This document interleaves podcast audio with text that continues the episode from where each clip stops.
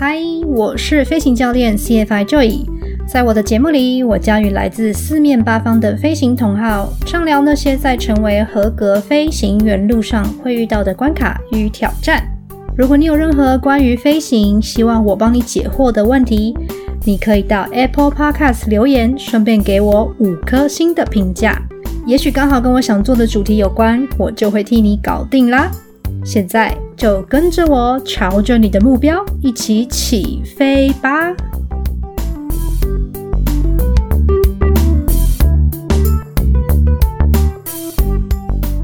各位听友们，欢迎又回到我的 Podcast 节目啦！我是 CFI Joy，现在是美国西岸的时间，二零二零年十二月十二号周六的下午两点多。那我先跟大家分享一下我上一集播出之后收到的回复好了，就是我有收到一些一跟我背景一样的女生，而且很特别，我竟然收到两位，然后两位都是空服员的背景，其中一位正在准备培训，他透过了一个我的收听调查的连接，然后特别填写了我的这个问卷，然后最后再留言给我。所以如果你有兴趣的话，你也可以跟我说你听完的想法。如果你不想跟我说你是谁的话，那刚好这位听众呢，他也没有留下他的联络资讯，所以如果你现在在听的话呢，你可以来 Instagram 找我哦，你可以搜寻 CFI Joy，这样子的话你。就可以得到第一手消息，就是我平常可能在剪辑啊，或者说我会预告一下说，哎，我大概什么时候会发布？因为我自己个人是这个艺人制作的关系，所以可能录完音啊，我都会放比较久，等到我有时间之后，我再抽空去剪辑，所以呢就比较随性一点。那另外一位听众呢是透过 Instagram，他就是私讯给我，然后他也是跟我说他现在在自训，他就跟我讲一些他的心得，然后我就觉得啊好开心哦，就是我觉得我好像看到。就是几年前的我，我有没有也在聊说，哎，他有没有特别喜欢哪一届来宾啊？我可以呃问那个人更多的问题啊，或者是准备相关的节目啊。然后他也就跟我分享了他的心得。所以呢，我所以也是因为这样子的一个契机，我也同时有跟这位来宾在聊说，哎，我们是不是可以有一个直播的方式？这样子的话，我就不用花这么多时间剪辑内容，就是可以马上比较快的呈现给大家看。所以大家可以期待一下。那再另外的话，就是有一位听众，他听完之后呢，就跟他的朋友分享了一下女生开飞机的这个议题。那因为他的这个朋友是在国小当老师，然后结果呢，就发现说，哇，其实现在课本上面大家也可以看到对于这件事情做了一个陈述，哈，就有一种感觉，孩子的教育不能等这样。这个课程我不太确定是哪一堂课或是哪一个年级，不过他的意思就是说，那这个内容我之后再贴给大家看。你可以去发我的 Instagram，反正意思就是说，哎，其实只要你有能力，男生跟女生都可以做任何他们想要做的事情。所以能力这个部分，其实应该是在选择职涯上面最重要的事情，就是你愿不愿意吃，你愿不愿意去努力啊，你愿不愿意去去读书啊，吃这些苦，然后对你的专业能力做一些不停的在精益求精，然后让自己更好，而不是说单看一些比较表面的条件去决定说你适不适合做这件事情。好，那就回到今天这个 podcast，我们邀请的来宾哈，那我们呢又继续聊了说，哎，我们除了说外界的看法之外，有没有一些条件，就是生理的条件？那婷婷就刚好跟我分享到说，她曾经有参加过这个，她曾经有参加这个航空公司的模拟机考试，那有一关呢就是 reach test，其实我不知道中文要怎么翻。好，就是有点像摸高的概念啦，就像说我们空服员去应征的时候，会可能会就是会画一条线呐，然后就跟你说哦，你要垫脚，或是你不能垫脚等等的，看公司规定不一样，然后你的手指一定要摸到那条红线，那其实就是确保说哦，你可以在机舱工作的时候，例如说你去管理这个 overhead compartment，这个我不知道中文怎么说。就是把它，就是确保说，哎，这个东西不会掉出来，然后你有能力把它关好。那相同的，对于飞行员来讲，说你在驾驶舱里面嘛，虽然说你是坐着，你不用起来拿东西或者是干嘛，那你要让你的这个工作流程正常的话，你要有能力去。可以不受到任何的阻力，可以直接的去操作这些可能开关啊、按钮啊，或者是一些。所以你真正的身高其实并不是一个太大的问题，因为如果在驾驶舱的话，通常都是一直都是可以调整。但是你的手呢，能不能摸摸到了？那这就是另外一个议题。所以我觉得，其实当空服员或者当飞行员，很重要就是你真的是要考试前记得。记得拉筋哈，记得伸懒腰，记得让你的筋骨就是比较活络一点，不要说卡的死死的，这样你在考试的时候就比较容易可以摸到你要摸到的那个目标。OK，所以这是一个前情提要啦。所以呢，我们刚好聊到，其实这件事情并没有在仿纲上面，但是婷婷就是不尝试的就跟我分享说，她那个时候其实有遇到这样子的状况，但没有关系，这就是旅程的一部分嘛。虽然说我们这一集可能还是比较针对她过往的经验，那现在就让我们再次欢迎婷婷登场吧。我我这也不记得有什么事情，可能是因为压力太大，然后同届压力大啦，我应该没给给他什么压力啦，他就可能有一些负面情绪要发泄吧。其实我觉得这也很正常。其实，在人前哭跟在人后哭其实没有什么两样，只要把情绪发泄到就可以了。人前还有人陪你，多好，对不对？对呀，还会有人安慰你这样。那你看到他这样子的反应，你会很错愕吗？其实我也还好，因为。都是要有一个同理心啊！嗯嗯嗯，做教练的如果没有同理心的话，其实是很难把工作做好。所以他们有压力要释放，或者是有委屈，或者是很难过。那你也知道，他们被选上、被送出国去去培训，一定是有一定的底子。那他们有这样的情绪发泄，一定是他们有需要。所以其实也不用把它放得太大，我觉得每一个人都有跨不过去的时候，所以不用把这个放得太大。嗯，所以哭其实没有什么说不好意思，有每一个人发泄情绪的方法都本来就不一样，有些人用愤怒啊，有些人用暴饮暴食啊，所以哭这样子对人的影响跟成本其实算是很低。我觉得好像有些男生就是会遇到女生哭会真的。手足无措，他是真的不知道该怎么办。可是我觉得也没有什么好紧张或是害怕，因为因为你就让我们哭完，或是这件事结束之后就就就没事了。可能我不知道男生会不会从小接触到的一些长辈比较会说啊，你是男生哭什么哭？所以他们可能就会觉得说。哦，男儿有泪不可轻弹，是觉得这很严重，就是怎么可以让人家看到这么脆弱的一面？但是我觉得你刚刚的解读有让我再去想了这件事情，其实它就是跟它就只是一个一个方式的一个宣泄，所以想哭就哭出来吧。是啊，刚刚讲到说学习中嘛，然后性别遇到的一些困难，你刚刚有讲说同学跟教练，你你的教练也曾经这样子。质疑过你吗？或者说对你比较轻率，还是怎么样，会让你有这样的感觉？我的教练呃没有诶，他们都他们都还蛮支持我的，所以呃教练方面是都没有问题。因为其实就算他们有给一些负面的打击啊、负面的提醒，那就下次做更好就好了。那你有没有遇到一些也是女性飞行员，然后是是前辈？或是一起一起共事过。如果说前辈的话，有还还蛮多，还蛮多女性飞行员，比较年长的前辈女性飞行员，他们都带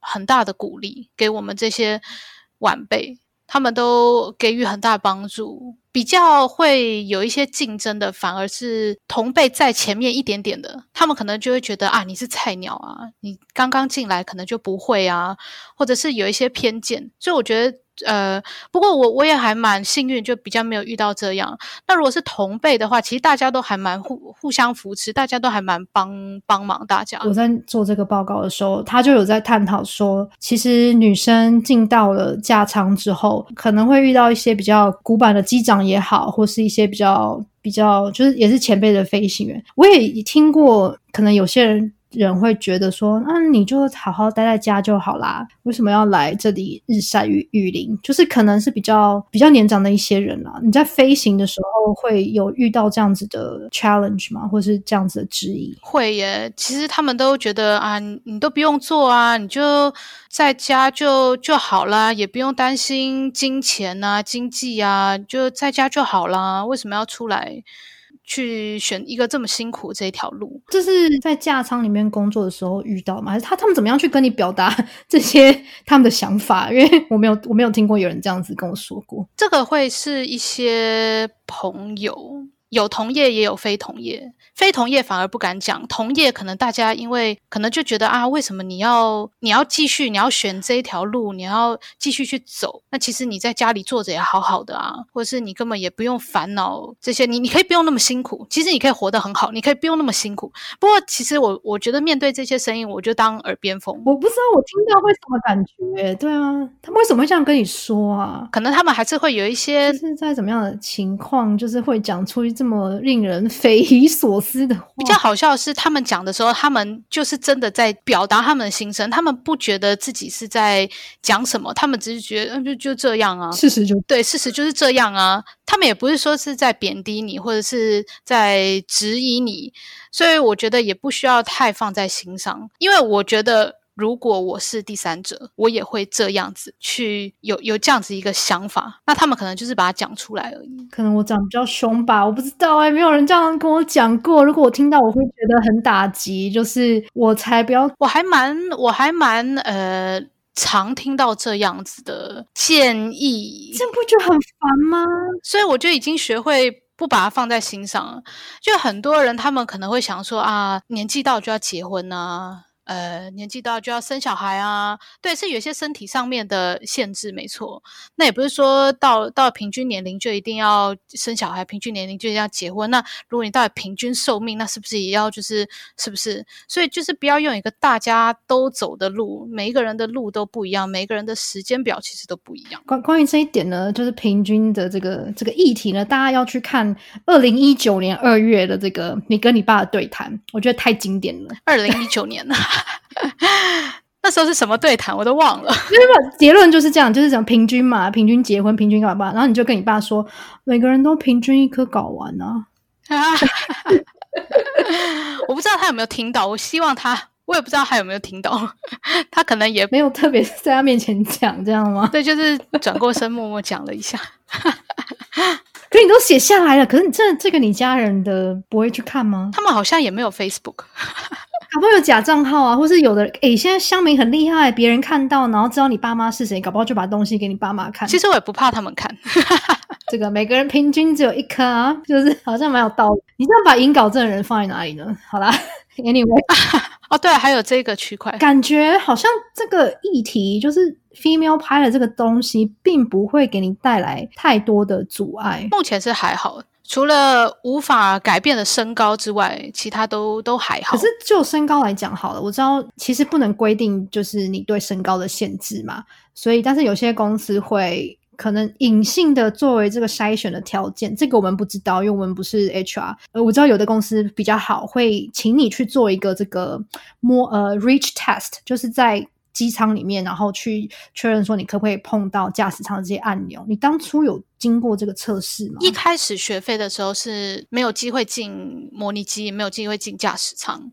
那之后，呃，学出来拿了执照。开始考航空公司的时候就有这样的 reach test，不过是都是到近几年才有，之前没有这个。其实你说到 reach test，我有一个非常惨痛的经验，就是我做了一年半办公室做 fly operation control fly control operation 的时候，那我就很想飞嘛，所以我就也到了美国拿了 written ATPL。然后再回加拿大做 instructor，然后把自己全部都已经具备好了，能拿的执照可以在一年半之内，我都已经把它拿完了。我就是尽最大努力拿了所有执照，每一个可以飞的小时，我都已经把它飞满。然后我就信心满满的准备航空公司的考试、笔试、面试、模拟机，然后每一样都做得非常好，对自己非常满意。到了那个 reach test 的时候呢，因为那时候我我们在教学生的时候，就会规定他们把五点安全带都。都绑好嘛，因为我们要做一些特技，所以我就把这习惯带到 Rich Test 里面，然后我就把安全带全部都把自己锁死在椅子里面。那时候 Rich Test 的时候，他们叫我把模拟器的项目都做完了，才问我说：“你有没有办法办法按到上面最远的那一排的某一个按键？”然后因为我已经把自己锁死，没有任何一点动弹的空间在椅子里面，所以我就完全差了大概一个手指的的距离才。才能摸一个手指，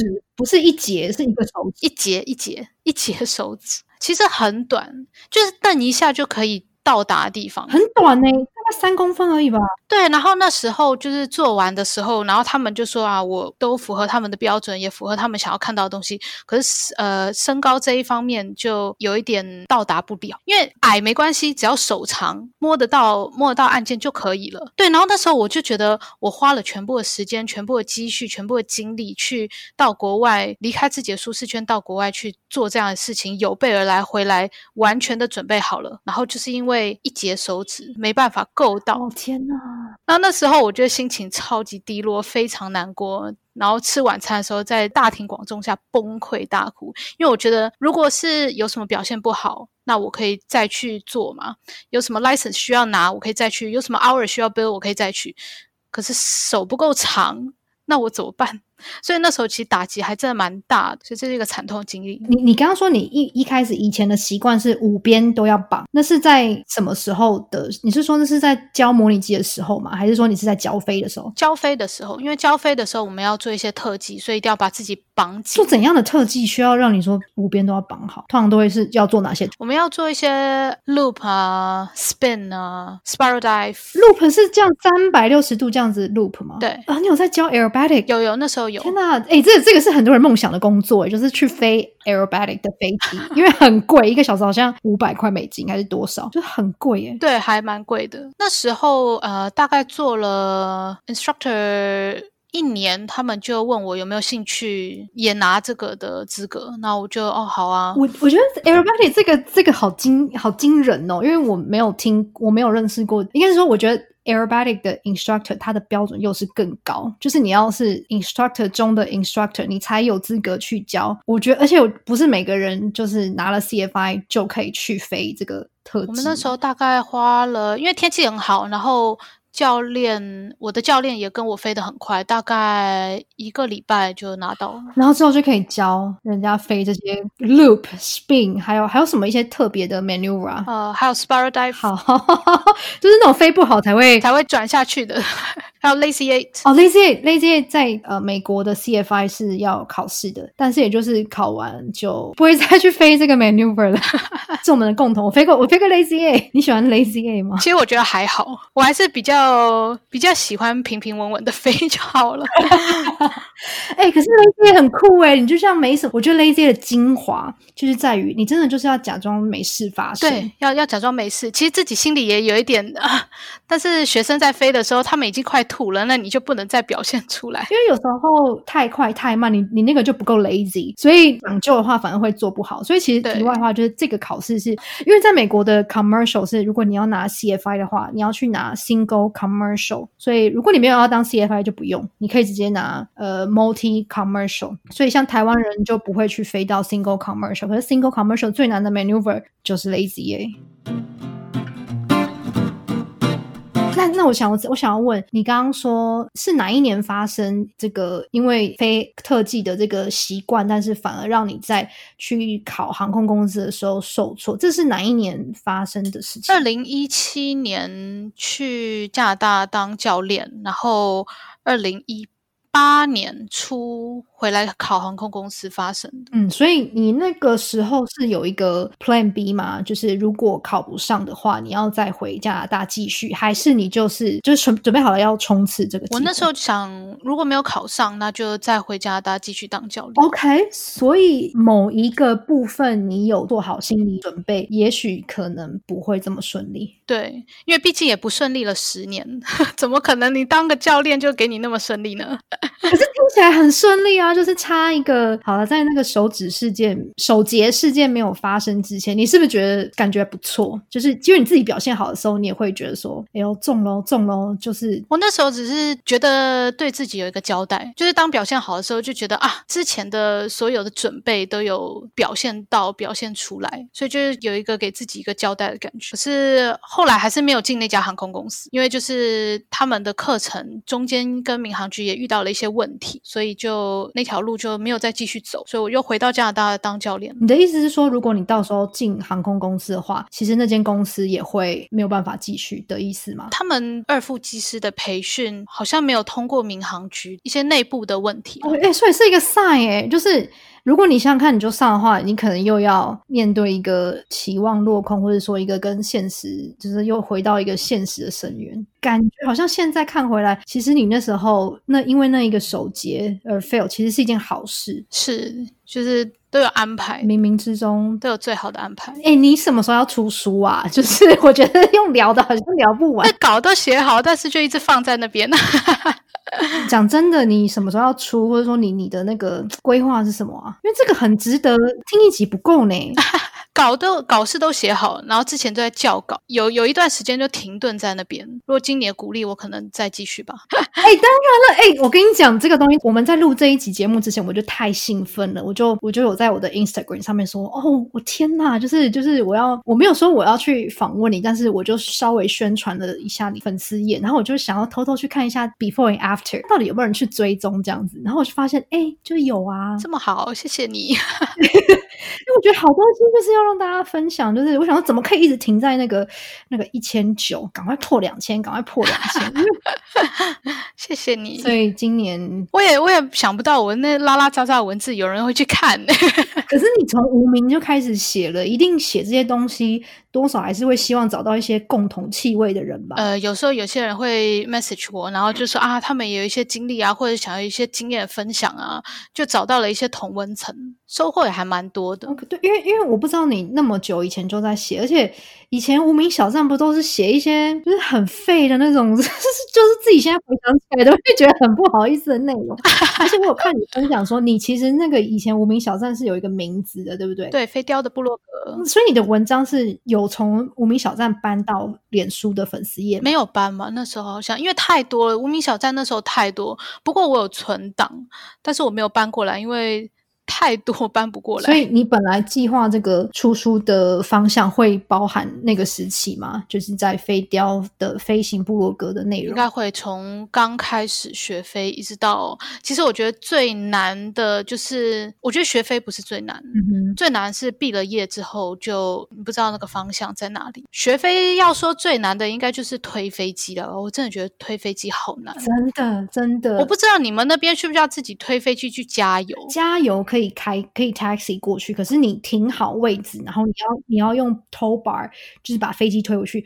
我觉得如果是上坡的话，我跟你说，有一次我跟一个女生飞，我们两个瘦小的跟什么样，然后那个飞机好像可能前阵子才加满油，所以就是一个我们可能飞了几个小时之后，然后就台子很重，我们就在那边推，旁边就是有一些人在看，或者说旁边有飞机在等，很重。那我就觉得说，天呐，这个飞机它不动就是不动，觉得就是我在 work out 我的背啊，我的大肌群啊。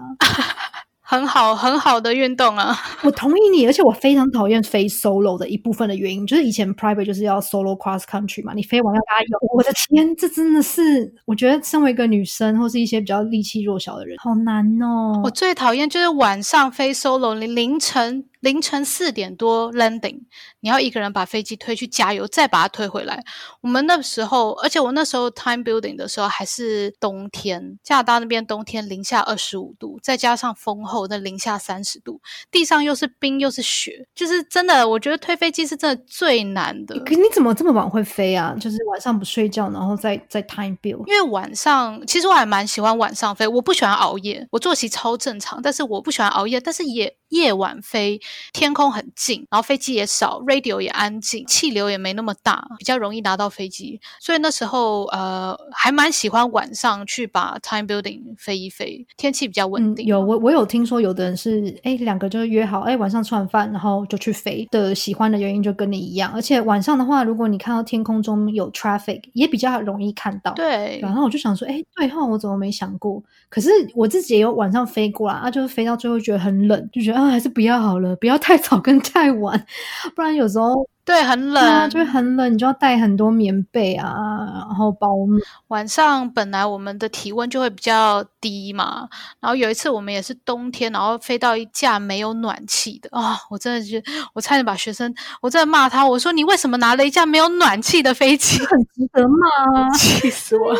可是你们还是飞了，我们还是飞了，飞低一点，不要飞这么高。我们今天就做那个 man，我们就今天就做那种 ground reference maneuver 就好，只能停在两千，对，辛苦。我知道有人就什么飞 cross country，然后就是要飞到一万或者八千，然后反正就超冷，因为 就是很高嘛，每一千只会降两度，然后在地面上觉得哦还好啦，还好啦，然后就一上去，哦，我们今天飞八千哦，因为有时候会 back 或什么。我很喜欢飞高或者是飞很，因为都有东西看。哦，我觉得你看飞机的视角很不一样诶，就是很多元诶。不是，我觉得天空上面很多东西可以看呢。我有时候想想，哇，这这工作也太好了吧！你就就还 get pay，然后我就坐在那边看一些看一些东西啊，看地上啊，看天空啊，看星星啊，看太阳啊。我们很忙，我们很忙，不要这样。啊，对对，我们很忙，我们很忙，好累哦，忙着喝咖啡这样子。听你这样讲到这边，我还很想知道的一部分就是，可能呃，因为我有跟你。表示过说，其实我觉得没有飞的这种感觉，我很想念在天空中飞行的感觉。但是可能因为是疫情也好，或者是说因为自己现在学业的关系，也不是完全的在进行飞行训练，所以在地面上仰望天空的时候，因为其实我就住在机场旁边，然后我常常可以看到小飞机在降落，然后也会听到声音，就会觉得哇，就是真是扰人清梦啊！没有啦，就觉得。就觉得哇，每次看的感觉都还是心很痒哦。对对对，所以你又有跟我说，其实你懂那种感觉，就是在地面上面，不管说你做这个 office 的工作也好，或者是说你当模拟机的教练，你可以指引指引我一下吗？或者说怎么样去做这个心理的调试，面对不能飞，目前暂时的不能飞的这个状态，暂时不能飞，只是目前暂时，迟早一定会过去的嘛。其实我觉得你有这样的。心阳这样的难耐是是一件好事。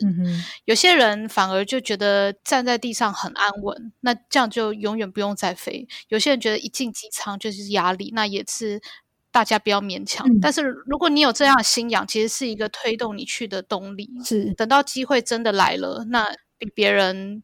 更早去抓住那个机会，所以你那三年或者说其他的工作的时候，当然现在因为现在回来看嘛，都会觉得啊没什么啦，或者说都过去。可是你当下是是什么感觉啊？因为啊，我我分享一个好，我以前就是在考试的时候，呃，我从空服员辞职之后，我就是找了一个地面的工作。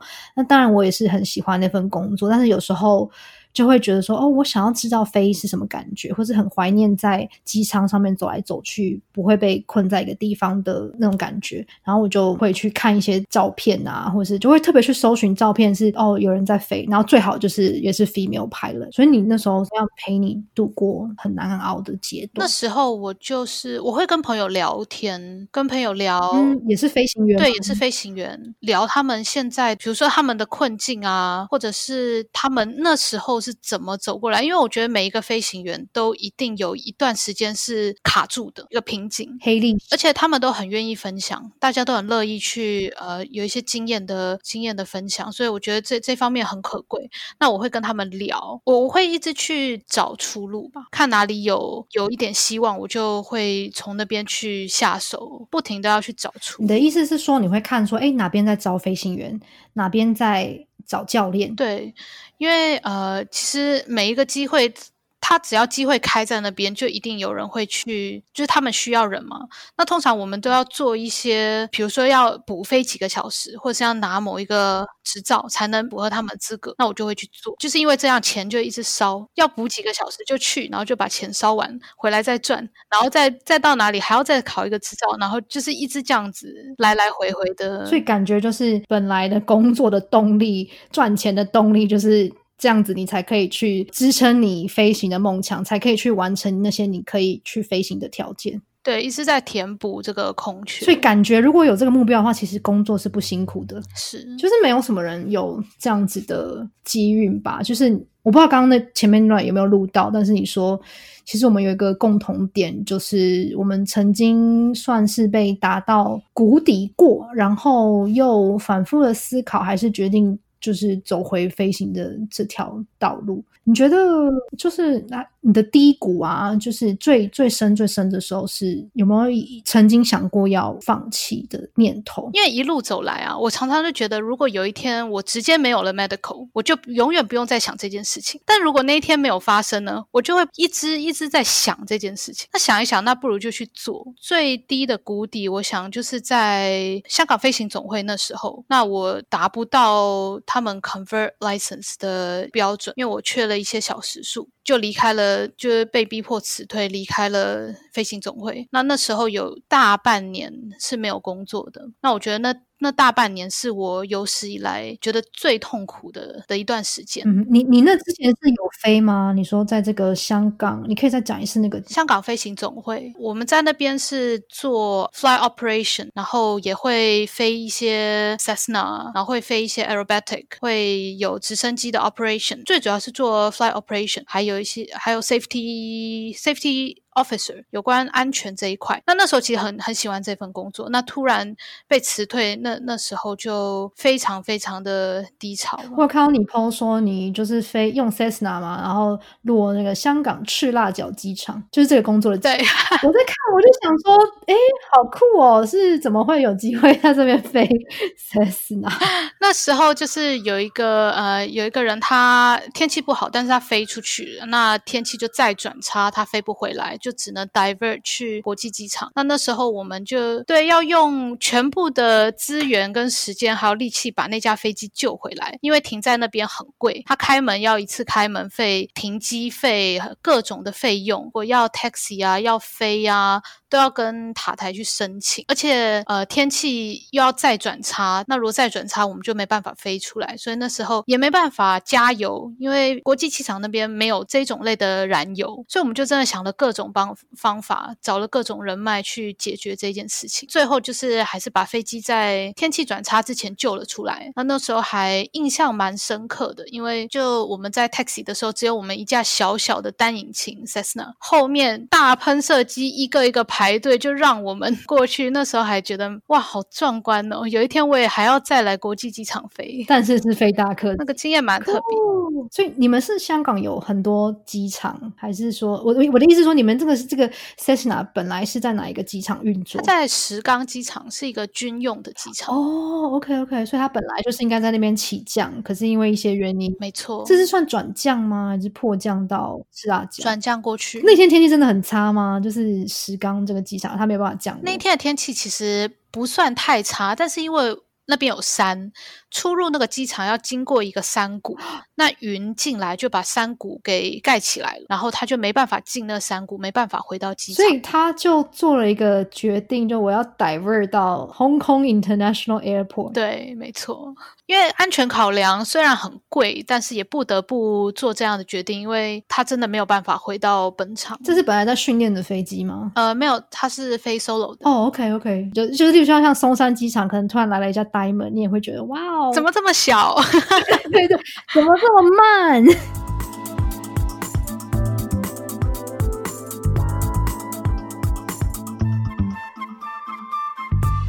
感谢你收听 CFI 陪你一起飞 Podcast 到最后，我们下一集的重点呢会 focus 在。婷婷过往呢，在加拿大当 CFI，这样过往的经验呢，是不是真的能够帮他无缝接轨呢？从一个单引擎，然后一下子晋升到喷射客机的训练阶段，这个呢，就是我们下一集的分享重点啦。那如果你喜欢这样的内容的话呢，记得可以到有任何收听的平台呢，记得 subscribe、share and say something to me。你可以到 Apple Podcast 五星留言，或者是到 Instagram 用 CFI Joy 就可以找到我啦。之后呢，可能还会跟一些访问过的来宾做直播的讨论，所以如果你想要特别指定哪一位来宾，的话呢，也记得一定要跟我说哦。那我是 CFI Joy，我们就下期见啦。